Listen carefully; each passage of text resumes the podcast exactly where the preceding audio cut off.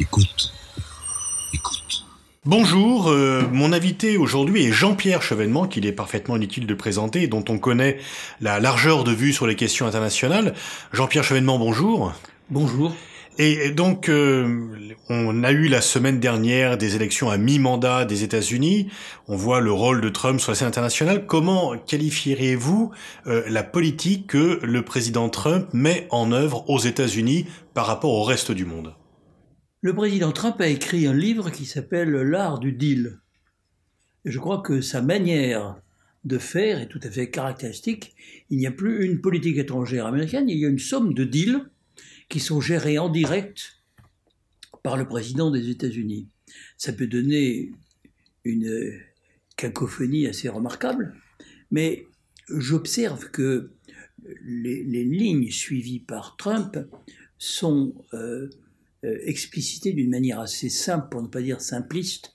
Il s'agit de redresser euh, les échanges commerciaux des États-Unis qui sont fortement déséquilibrés, notamment vis à -vis de la Chine et accessoirement vis-à-vis de l'Union européenne, notamment de l'Allemagne. C'est en tout cas comme ça qu'il présente les choses. Il est évident qu'il ne peut pas euh, redresser le commerce extérieur des États-Unis vis-à-vis de la Chine, compte tenu des 40 années euh, qui se sont passées, qui ont été marquées par un, accord assez profond entre la Chine d'une part et puis les multinationales américaines européenne, japonaise, qui aboutit à des délocalisations euh, nombreuses, à une certaine désindustrialisation, euh, au moins de certaines régions des pays d'origine, et euh, qui a également produit le, le, décollage extraordinaire de la Chine, qui est le phénomène central. Donc regardons ce qui se passe entre les États-Unis et la Chine. Visiblement, Trump veut enrayer la montée en puissance de la Chine. Les rapports entre les États-Unis, évidemment, ne se réduisent pas à la comparaison de leur PIB. Mais si on regarde les PIB en dollars courants, c'est 13 000 milliards pour la Chine, 19 000 pour les États-Unis. Si on regarde en parité de pouvoir d'achat, hein, la Chine devance déjà les États-Unis. C'est 23 000 milliards contre 19 000. Donc, euh, euh, le, problème de Trump, mais il n'est pas différent de celui des dirigeants précédents des États-Unis, c'est d'enrayer la montée en puissance de la Chine. Simplement, il s'y prend tout à fait différemment. Pour euh, Obama, c'était la politique dite du pivot, qui consistait à faire basculer les forces américaines vers le Pacifique et à considérer que le problème à venir, c'était la montée de la Chine, donc une politique d'endiguement qui ne disait pas son nom. Hein cette politique euh, a été modifiée par Trump, qui est sorti du traité euh, transpacifique. mais en même temps, Trump a entamé une guerre commerciale qui n'en est qu'à ses débuts. Est-ce que vous pensez qu'il a plus de chances de réussir qu'Obama Si je j'interprète vos propos, en fait, les deux essayent de contenir la Chine, mais aucun ne peut y arriver parce que la montée en puissance chinoise relève d'une force inéluctable. C'est mon avis. Hmm. Je pense que la Chine ne sera peut-être pas la puissance hégémonique mondiale, euh, mais sera une très grande puissance mondiale, et qu'on ne peut pas enrayer l'essor de la Chine euh, qui s'appuie sur des facteurs euh, objectifs. et par conséquent, toute tentative dans ce sens se heurtera, par exemple, aux autres grands partenaires qui commercent avec la Chine. Si les États-Unis voulaient utiliser vis-à-vis euh, de l'Europe les moyens euh, qu'elle utilise actuellement sur l'Iran, si elle voulait les utiliser sur la Chine, je pense que là, ça ne marcherait pas. Est-ce que vous, vous parlez d'une guerre commerciale qui en à ses débuts? Comment envisagez-vous la suite? Est-ce que vous pensez qu'on va aller plus loin dans l'escalade? Euh, Est-ce que est-ce que l'on peut, euh, comme ce livre destiné à la guerre euh, de Graham Allison entrevoit une correspondance entre ce qui s'est passé entre Sparte et Athènes, le piège de Thucydide, un affrontement quasi inéluctable entre les États-Unis et la Chine? Est-ce que selon vous, Trump, en ayant une politique beaucoup plus agressive, finalement accélère la confrontation avec la Chine? C'est en effet le grand risque, c'est que la montée des tensions nous conduise à une situation qui est celle que vous venez de dire, le piège de Thucydide, c'est-à-dire une guerre peut-être par accident, une guerre préventive, hein, qui éclaterait mais à la suite d'incidents non maîtrisés entre la Chine et les États-Unis. Évidemment, il y a l'arme nucléaire, qui est quand même une incitation à la retenue. Et le budget militaire chinois n'est pas négligeable. C'est un peu plus de 200 milliards de dollars par an. C'est trois fois moins que les États-Unis, mais c'est quand même considérable. Et disons que la Chine, appuyée sur sa masse, je dirais, ce n'est pas un, petit adversaire. Et je, pense que nous éviterons peut-être, euh, grâce à l'arme nucléaire, hmm. hein, nous éviterons peut-être euh, un tel conflit, mais il prendra d'autres formes. Alors, il y a la politique de Trump par rapport à la Chine, il y a aussi sa politique par rapport à l'Europe. Euh, récemment, donc, il y a, le président Trump a non seulement dénoncé l'accord nucléaire iranien, mais il a même enjoint les pays européens de respecter ses décisions. Est-ce que vous avez le sentiment que euh, Trump euh, ne considère pas les pays européens comme des alliés, mais comme des vassaux? Je crois qu'il ne les considère pas du tout. Et il ne se perd pas dans le problème de définition. Je pense que les, entreprises européennes obéissent parce qu'elles savent que leur intérêt, c'est de maintenir leur position sur le marché américain. Elles ont trop peur des représailles américaines. Hein, on a vu la manière dont les Américains, déjà sous Obama, taxaient nos entreprises. BNP Paribas, chacun se souvient de la visite que faisait en France à ce moment-là euh, Obama et du double dîner que s'est infligé François Hollande avec Obama d'abord, avec Poutine ensuite. Mais il n'a rien obtenu d'Obama, qui lui a dit euh, ce n'est pas ma compétence, c'est celle du département de la justice, ce qui n'était pas vraiment exact, parce que le département de la justice n'est pas une juridiction. Le département de la justice est une un démembrement, c'est un ministère, une partie, une partie de, l'administration euh, américaine. Donc, je, crois que les Européens sont en train de manifester leur euh, incapacité à trouver une riposte, bien que celle-ci ait été annoncée par Madame Mogherini. On a parlé d'un véhicule spécial, mais quand le nouveau ministre allemand des Affaires étrangères, M. Maas, a évoqué euh, la possibilité de créer un système SWIFT différent de l'actuel dominé par les États-Unis et par les entreprises américaines, il s'est fait vertement euh, tenser par la chancelière, expliquant que on ne pouvait pas choisir la voie de la confrontation avec les États-Unis. Je pense que le problème central est celui-là. Du point de vue historique, les Européens n'imaginent pas de substitut euh, à la suprématie des États-Unis. Et par conséquent, ils sont tétanisés par les mesures que prennent les États-Unis. Et s'il y a un véhicule spécial qui émerge, soit en Europe, soit en France, parce qu'on pourrait imaginer, et Bruno Le Maire s'est exprimé dans ce sens, qu'on crée une sorte de BFCE qui euh, travaillerait en euros, hein, et qui par conséquent euh, pourrait échapper euh, aux sanctions américaines, puisqu'il faut un lien avec le dollar. Alors, un peu de mémoire que n'a-t-on dit sur l'euro, qui allait nous permettre de rivaliser avec le dollar faut revenir euh, à tout ce qui été dit au moment euh, où a été ratifié le traité de Maastricht. J'ai fait un petit livre mmh. que je prends la liberté de conseiller mmh. à ceux qui nous écoutent, le bêtisier de Maastricht. Vous verrez que de déclarations de fier à bras.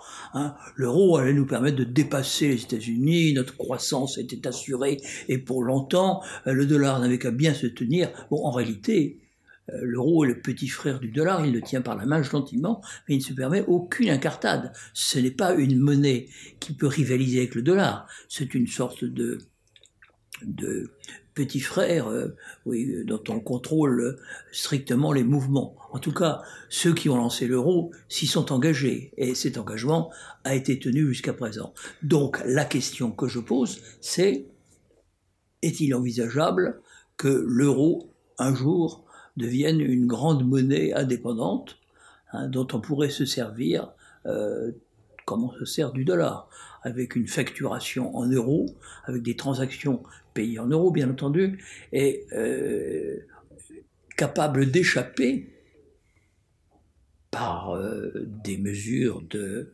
rétorsion hein, à celles aux sanctions que les États-Unis pourraient eux-mêmes organiser. Alors ça supposerait que l'Europe veuille se servir de ses atouts, de son marché, que la Commission européenne soit capable d'instituer euh, elle aussi des sanctions, au moins pour ce qui a trait au territoire de l'Union européenne. En est-elle capable hein, Posez la question à M. Moscovici. Et c'est donc y répondre selon vous, mais euh, comment expliquez-vous, Jean-Pierre Chevènement, que du temps de la guerre froide, on pouvait comprendre que l'Europe euh, faible euh, éprouve le besoin d'être protégée par la puissance américaine contre ce qu'on nous présentait euh, comme la menace soviétique. Mais il n'y a plus de menace soviétique, l'Europe n'est pas menacée militairement, les dépenses militaires russes sont inférieures, représentent le quart des dépenses militaires des pays européens de l'OTAN. Comment expliquer ce maintien d'une dépendance psychologique, stratégique, historique à l'égard des États-Unis alors que le besoin de protection, très euh, objectivement, n'existe plus. Effectivement, euh, la Russie n'est pas l'URSS. Nous sommes dans le même système euh, économique, c'est-à-dire que c'est un capitalisme à son stade initial de développement, mais il n'y a pas de réelle menace. Et quand on fait les comparaisons des budgets militaires, mais aussi des forces en présence, hein, ce serait folie pour la Russie de vouloir s'attaquer à un pays bénéficiant de la garantie de l'OTAN. C'est même totalement inenvisageable, ils ne sont pas fous. Hein. Donc euh, il faut croire que nos élites ont une appétence, euh, sinon pour la servitude, du moins pour la soumission, parce qu'elles délèguent en réalité la compétence générale d'avoir à assurer l'équilibre du monde à la superpuissance qui est les États-Unis. Les États-Unis sont au cœur de ce qu'on appelle l'Occident, et c'est la puissance qui mène le bal. Hein. Et nous-mêmes, nous avons renoncé en tant qu'Européens à faire valoir nos intérêts légitimes.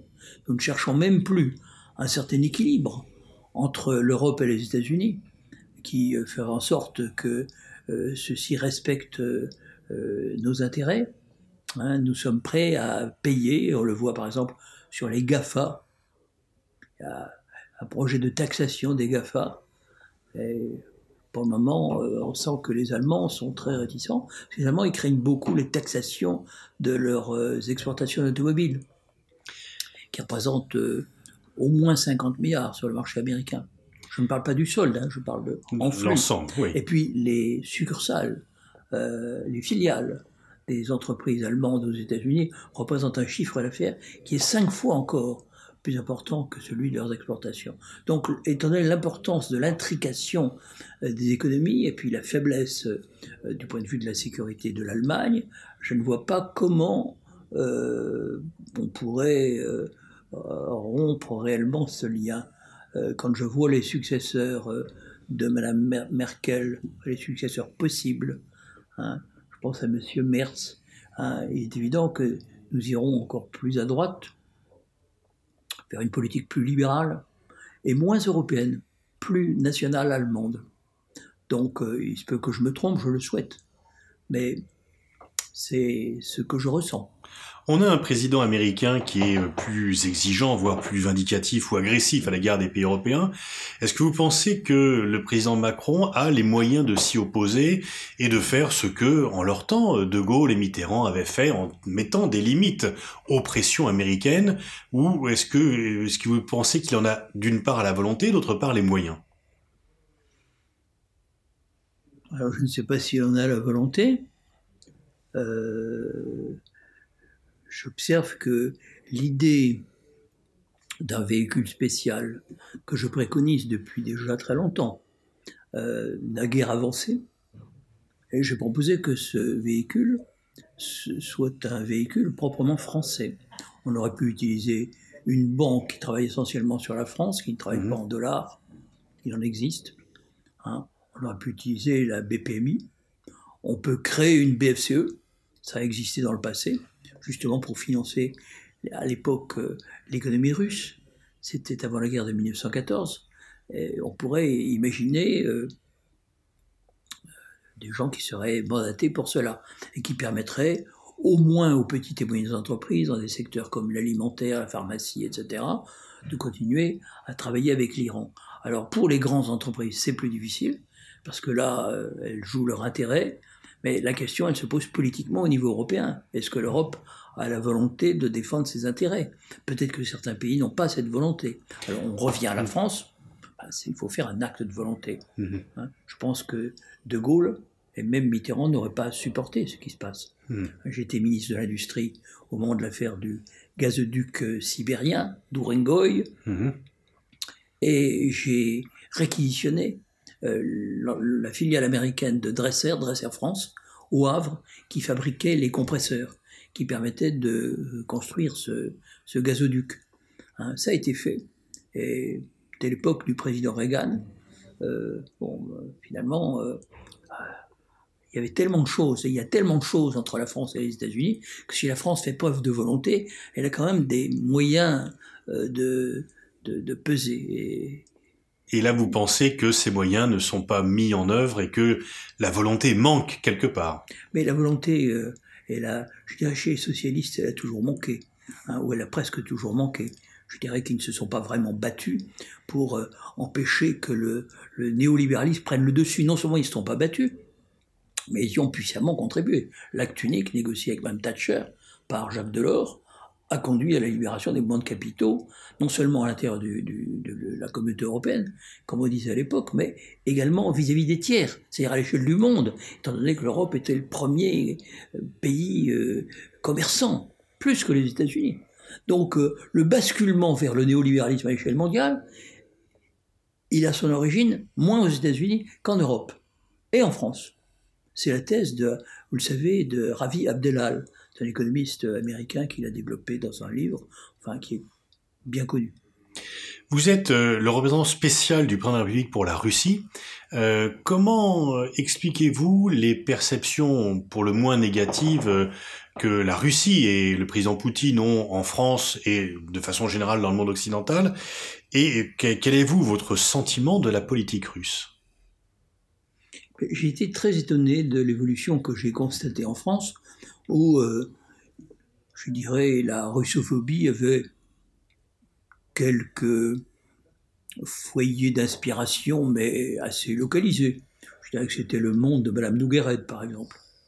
Et cette idéologie, basée sur euh, l'ignorance, l'inculture, euh, a énormément progressé. Aujourd'hui, ça fait partie du politiquement correct. C'est effrayant et c'est désolant, compte tenu de l'histoire commune de la France et de la Russie, et du rôle qu'a joué la Russie dans les deux guerres. Regardez la Première Guerre mondiale. Nous venons de célébrer le 11 novembre. Quelle été la place de la Russie? Est-ce qu'on a rappelé que si la France a tenu de 1914 à 1917, c'est grâce au concours des armées russes? Hein? A-t-on oublié le million et demi de morts hein, chez les soldats russes? Et c'est eux qui nous ont permis de tenir. Dira, c'est les Américains. Oui, les Américains aussi à la fin. Hmm. Mais il n'y avait encore que 200 000 en ligne. Le 11 novembre 1918. Alors, ils étaient en train de débarquer. C'est ça qui a fait pencher la balance dans l'esprit de l'état-major allemand. Mais dans l'imaginaire français, on ne parle plus que du concours américain qui a fait la décision. Pareil pour la Seconde Guerre mondiale. Et pour la Seconde Guerre mondiale, on oublie Stalingrad, Kursk, on Mm. oublie euh, les sacrifices euh, euh, des peuples soviétiques. Quelle politique euh, la France pourrait avoir à l'égard de la Russie? Qu'est-ce que vous préconisez? Comment voyez-vous la façon dont la France et la Russie pourraient avoir des intérêts communs? Et la France et la Russie ont des intérêts communs. hein. Je rappelle que nous sommes le deuxième investisseur, que nous sommes le premier employeur privé, que nous achetons moins de gaz à la Russie, beaucoup moins que l'Allemagne et l'Italie, mais en même temps, euh, la Russie vend autre chose que du pétrole et du gaz, contrairement à ce que croyait un ancien ministre des Affaires étrangères. on, on voit que le, le monde arabe que vous connaissez bien est en crise profonde. Il n'y a que des pays qui étaient puissants auparavant qui sont détruits. Comment voyez-vous l'avenir de cette région? Nous ne voyons plus le monde arabe qu'à travers euh, euh, l'Arabie saoudite, les monarchies pétrolières et, et la Turquie, disons. Mais nous avons oublié qu'en effet, il y a d'autres pays qui sont intéressants. hein. Euh, il y avait l'Irak, la Syrie, l'Iran, euh, l'Égypte, bien sûr. L'Égypte, nous connaissons mieux, c'est plus près. Puis il y a une histoire. Mais il est évident que nous devons aider le monde arabe à trouver son équilibre, non seulement du point de vue économique, mais même du point de vue politique, du point de vue psychologique, du point de vue euh, de, son insertion dans le reste du monde. Par conséquent, nous ne pouvons pas favoriser euh, les, courants euh, salafistes ou euh, même franchement djihadistes. hein, comme ça a été le cas à de trop nombreuses reprises. Disons que l'essor de l'islam radical, il est quand même très lié à ce qu'a été la politique des États-Unis pendant la guerre froide. Hein, je pense à l'Afghanistan, mais on pourrait dire la même chose en Turquie. Euh, c'est quand même dans ce contexte que, à très bas bruit d'abord, l'islamisme a pu se développer. Regardez l'Égypte, c'est aussi significatif le tournant euh, après Nasser, euh, euh, la politique qui est faite vis-à-vis des frères musulmans, qui fait que ceux-ci parviennent au pouvoir. Et s'enclenche alors un certain mécanisme. La guerre du Golfe, hein, on ne dira jamais assez hein, le prix qu'il a fallu payer pour les peuples de cette région. Hein. Pensez que les Irakiens ont perdu au moins un million et demi à deux millions d'hommes et de femmes du fait de la politique occidentale, des morts de la guerre, mais ce n'est pas l'essentiel, du fait du blocus alimentaire, du fait de la deuxième guerre du Golfe, qui aboutit à la destruction de l'État irakien, et à la guerre civile, qui s'est ensuite euh, organisée entre les minorités sunnites et la majorité chiite, majorité elle-même divisée. Donc euh, il me semble que une politique qui aurait joué davantage les facteurs de modernisation, qui aurait essayé de maintenir euh, un équilibre dans cette région, aurait permis de limiter les dégâts. Bon, je ne vous dirai rien de notre politique en Libye. Hein, nous en voyons les résultats, un immense chaos, une Somalie méditerranéenne. Et je ne parle pas non plus de notre politique en Syrie, qui, dès le départ, est partie sur une mauvaise évaluation du rapport de force et de ce que euh, allait être cette guerre, qui s'est terminée finalement aux dépens euh, d'un régime odieux, hein, mais qui néanmoins est le gouvernement euh, de la Syrie. Mais comment vous voyez-vous justement le quel, on parle toujours d'une solution politique ou diplomatique en Syrie Est-ce que vous en voyez les éléments? Il faut un accord entre les États-Unis et, la Russie, mais cet accord ne peut reposer que sur un certain euh, retrait des forces qui inquiètent les États-Unis et Israël, c'est-à-dire les forces iraniennes, et euh, par ailleurs euh, sur des garanties données à la Syrie de non-ingérence dans ses affaires. car si cet équilibre n'existe pas, on ne peut pas en sortir. Hein. Et j'ajoute que sur l'Iran, il faut trouver un compromis. Avec quel gouvernement Avec Rouhani ou avec un autre Je ne sais pas. Mais euh, il faudra bien sortir de cette situation. Hein. La politique du changement de régime n'est quand même pas très raisonnable. Hein. Je dirais que nous sommes en train, enfin, l'Occident, j'aimerais ne pas dire nous, hein, l'Occident est en train de commettre euh, vis-à-vis de l'Iran le même type d'erreur qu'il a déjà commis dans le passé avec Mossadegh et qu'il a commis à l'égard de l'Irak en 1991 et en 2003. Merci Jean-Pierre Chevènement pour cet entretien vaste. Merci pour ce tour d'horizon.